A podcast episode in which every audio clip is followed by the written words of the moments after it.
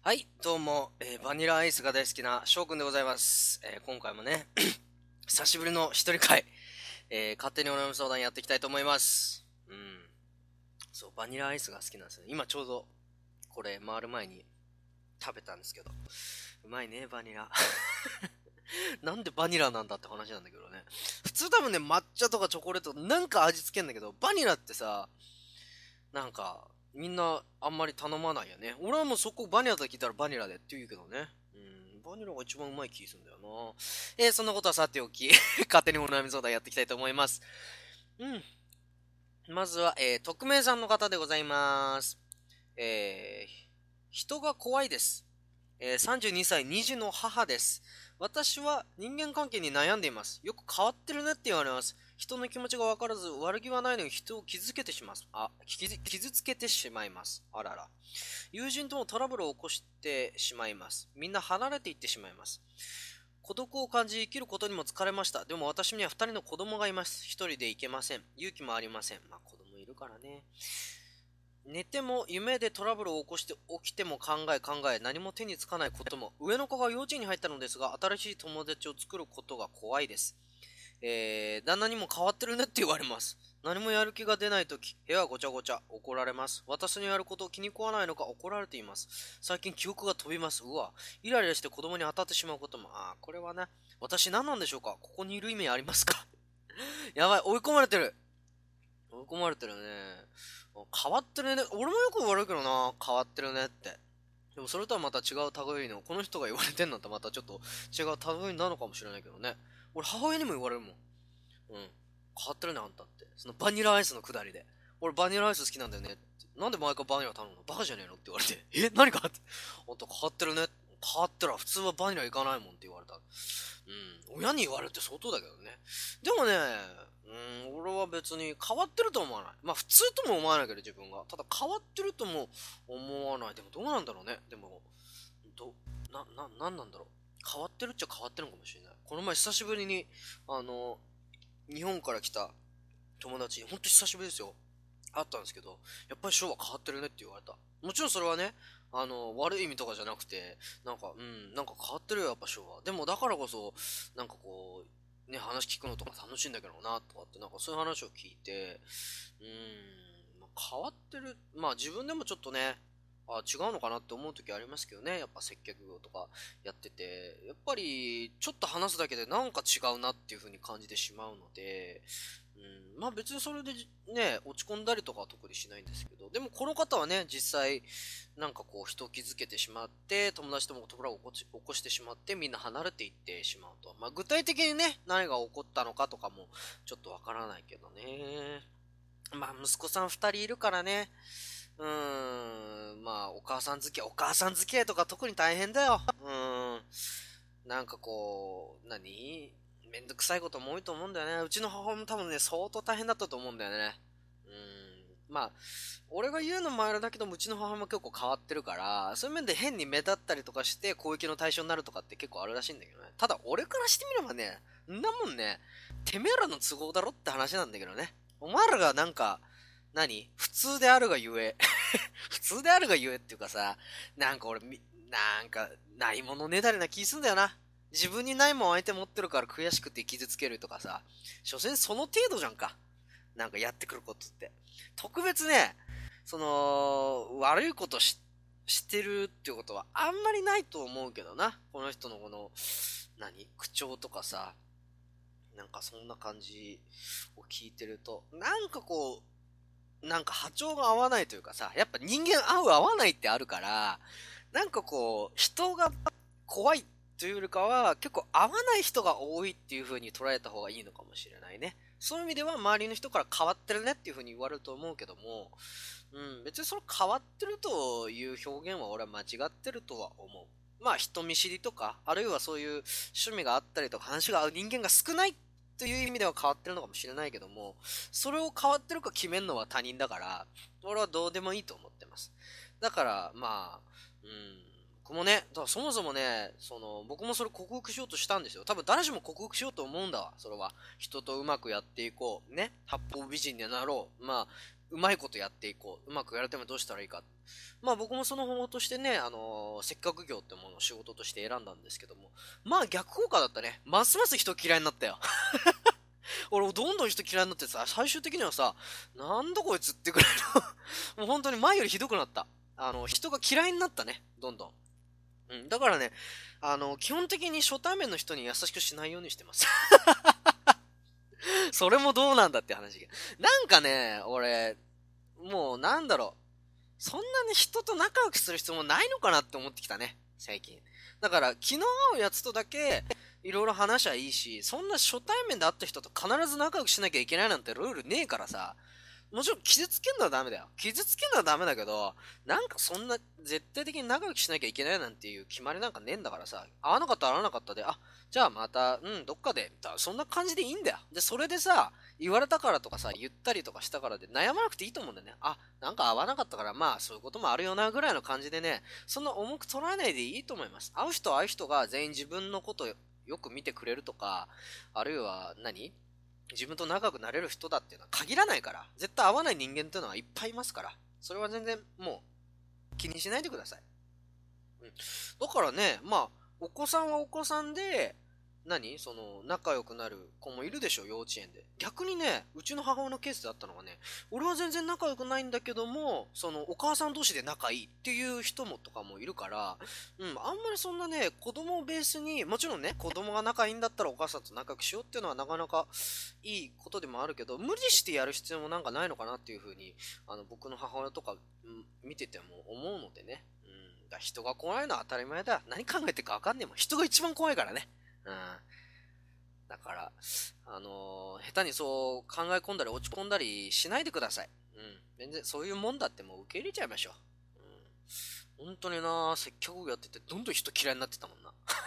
人見るたびなんかイライラしてた時期とかありますからね 人見るたびイライラするって相当だと思うからね。うん。えー、さあ、続いての、えー、お悩み相談でございます。匿名さん。今日車の運転していたら、えー、右折禁止の場所を曲がってしまって警察に捕まってしまいました。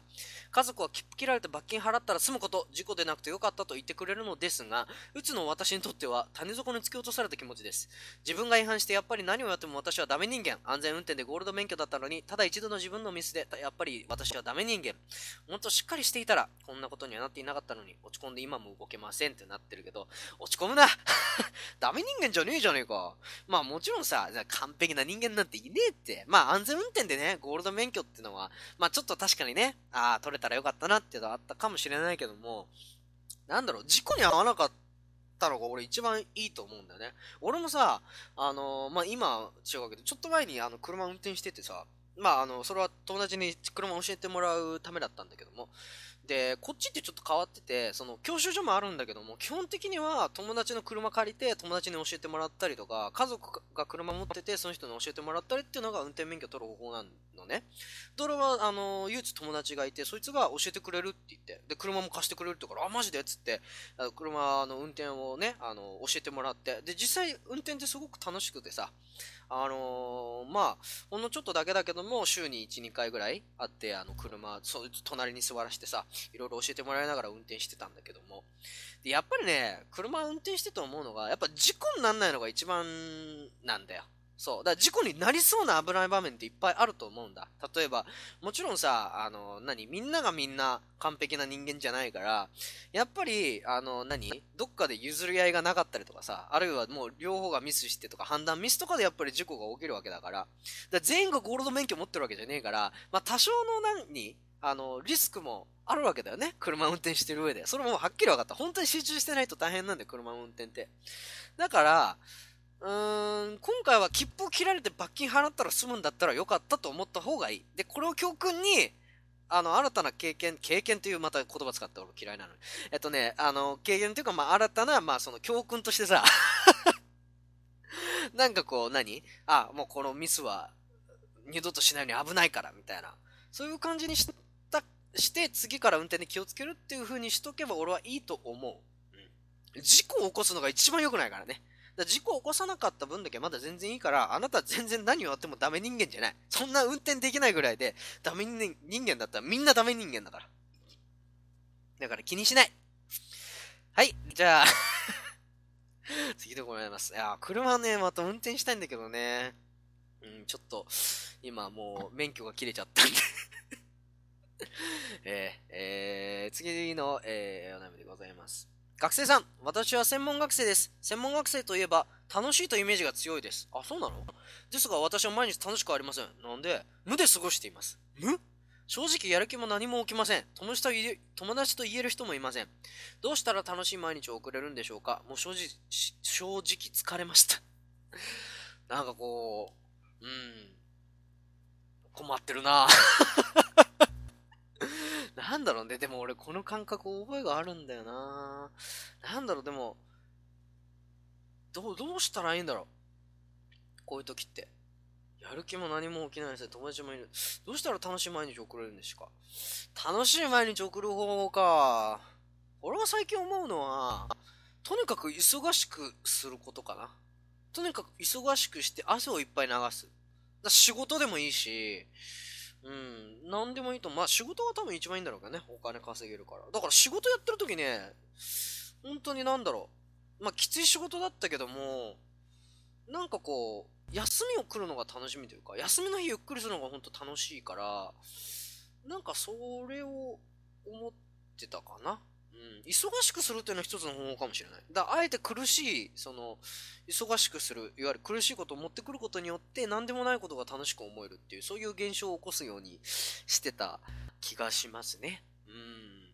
あとはどうしたら楽しい毎日を送れるか。もう、やりたいこと何でもやれば 専門学生でしょ？何でもできんじゃん。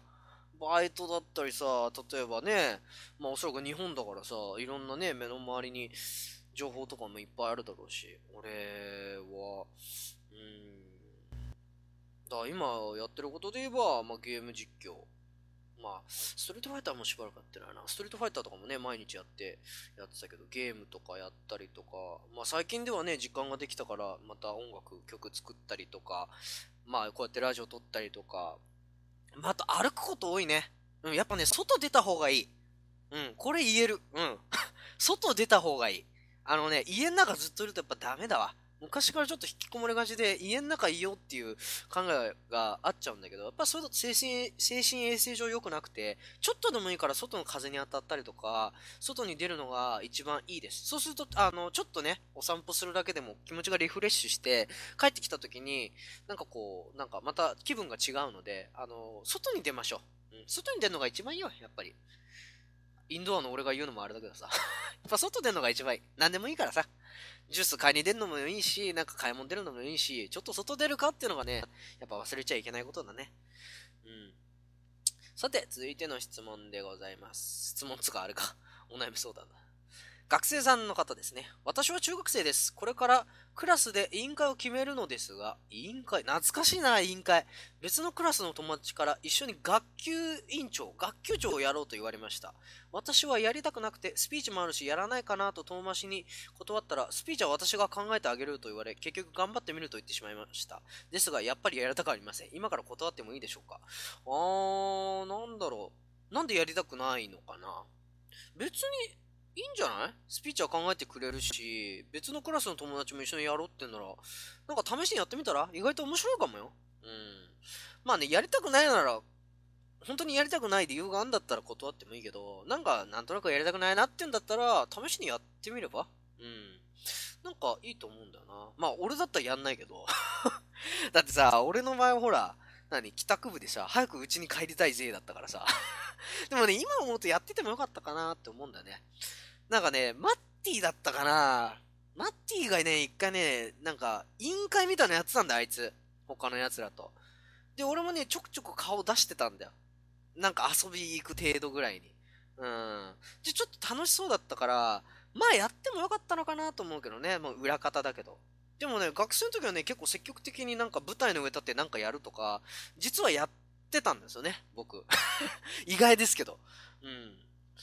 ちょっとやってた覚えがあるから、まあ、中学ぐらいだったら別に学級委員長ぐらいいいんじゃない？で、先生とかもサポートしてくれるからさ、何でもかんでもこう責任を押し付けられるわけじゃなくて、こういろいろそこで管理すること、何かをあの企画することになれるっていう意味では、すごくいいことだと思うんだよね。学級長やろうって言われたなら、うん、スピーチも考えてくれるんでしょ？やったらいいじゃん。えー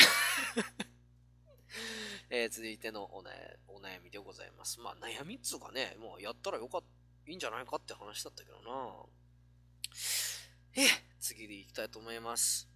えー、匿名さんでございますね。憎む気持ちはどうしたら手放せますか？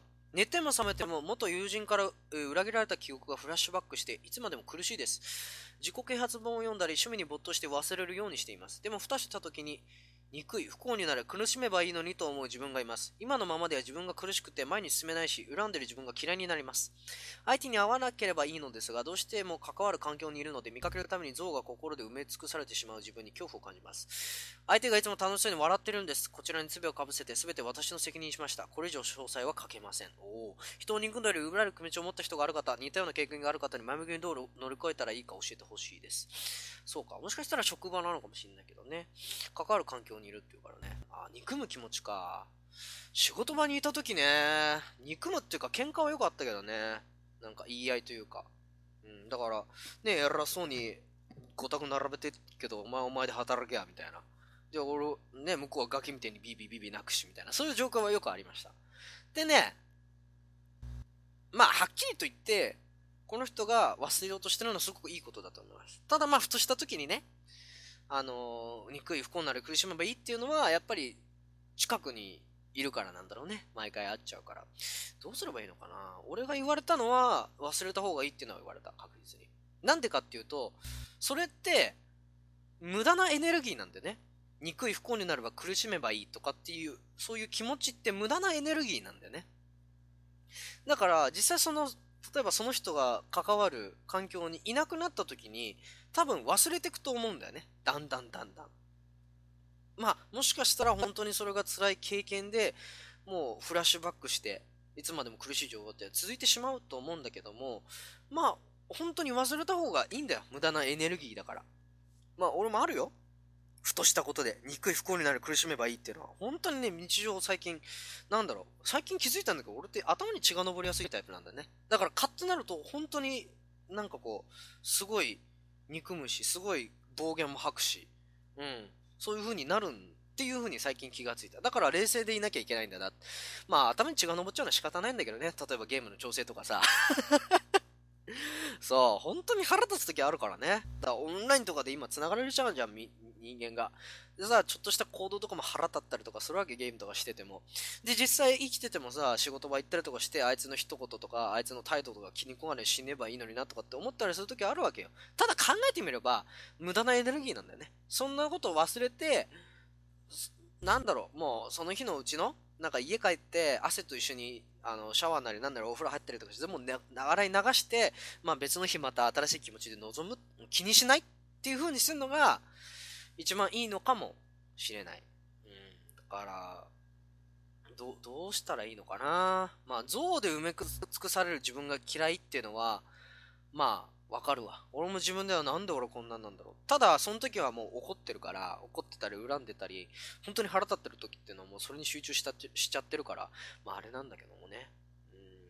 だから、まあ怒んのは俺仕方ないと思う。あんまり怒ったりさ、憎んだりするっていうのは、まあ人間である証拠っていう意味でいいんじゃないかな。ただ同時にさ、憎んだり恨んだりできるってことは、人に対して感情を持てるって意味だから、その人をね、愛せたりとか、その人をちゃんと思えたりとかっていうこともあなたはできる人だよっていう証拠でもあると思うので、あのー、まあ、どう、どうしたらいいんだろうな。まあ、解消するのが一番いいよね。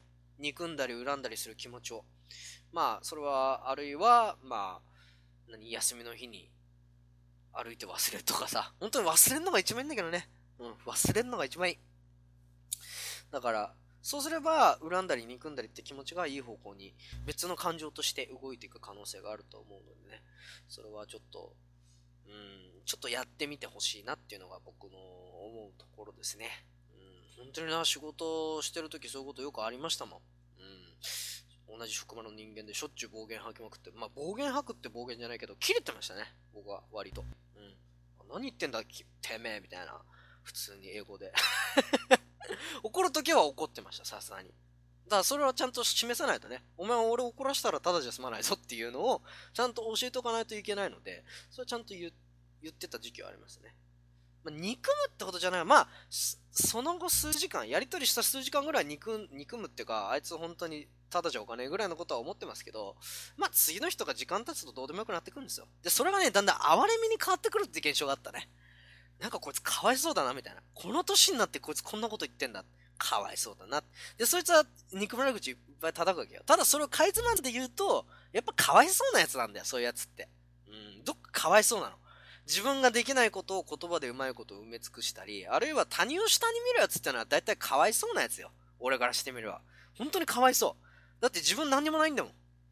自分が何にもなくて今の状況になってんのに、人の下に見るってことは、本当にそいつはね、何もできない人間なんだと思うね。あるいはやたらと自分が俺こうだからさ、ああだからさ、とかっていうやつは、もうね、あのー、何にもなくて、ただ自分がそうだと思い込んで年取って死んでいくタイプですから 大丈夫です。そんなのはね、哀れみに変わってきます。哀れに変えるのがいいのかもしれないね。そういう憎しみとかを。かわいそうだな、この人って思うだけでまた変わるからね。哀れみだ、哀れみだ。さてと、えー、時間もいい感じかな。うん。まあね、途中ちょっとハードな表現があったかもしれないけど、ただね、思い返してみるとやっぱ職場であった出来事っていうのは、まあいろいろあったなっていうことなんだよね。今離れてみて感じるけど、今が本当に幸せな環境で、あの、自分が好きなことできるっていう意味を改めて認識したような気がします。前は自由だって言われても、自分にこう、なんだろう、覚悟がなかったというか、なんかこうどっかで、まあ自由だけどこんな感じかなみたいな感じのなんかこちょっとふぬけた部分があったと思うんですけど、今は改めていろんなことをやって仕事1年間やった後の自由をかみしめてみると、あ、本当にいろんなことできるじゃん。要は行動がいろいろできるじゃんっていう具体的なことなんですけどね。行動を起こせるっていう喜びが今は嬉しいですかね。そういう意味ではなんかこう、1年間仕事やってよかったな。なおかつ1年間で終わってよかったなっていうのが感想です なのでね、まあまた追ってこれから、あのーどんどんいろいろ配信というか発信していくと思うんですけども、今後どうなるか、えー、お伝えしていきたいなというふうに思います。まあ、放課後トワイライトのね、このラジオ自体はもうしばらく続くと思うので、ただ、えっと、そうですね、僕から言えることは、えっと、一応12月ぐらいに、え私、日本に帰ろうかと思っております。まあ、今、私、海外にいまして、まあ、それすら知ってる人もね、あの、みんな知ってるかどうかわかんないけども、私、今、海外におりまして、まあ、今度日本に12月頃に帰ることになりましたので、またその後どうなるかという感じですね。この放課後トワイライト続くのか、それとも、まあ、また別の形で何かという形になるのかわからないですけども、またそれは追ってご連絡したいなというふうに思います。えー、それではね、今回は、えー、ショーの一人会、久しぶりですが やらせていただきました。どうもありがとうございました。えー、また次回もよろしくお願いいたします。それでは皆さんまた、さよなら、バイバイ。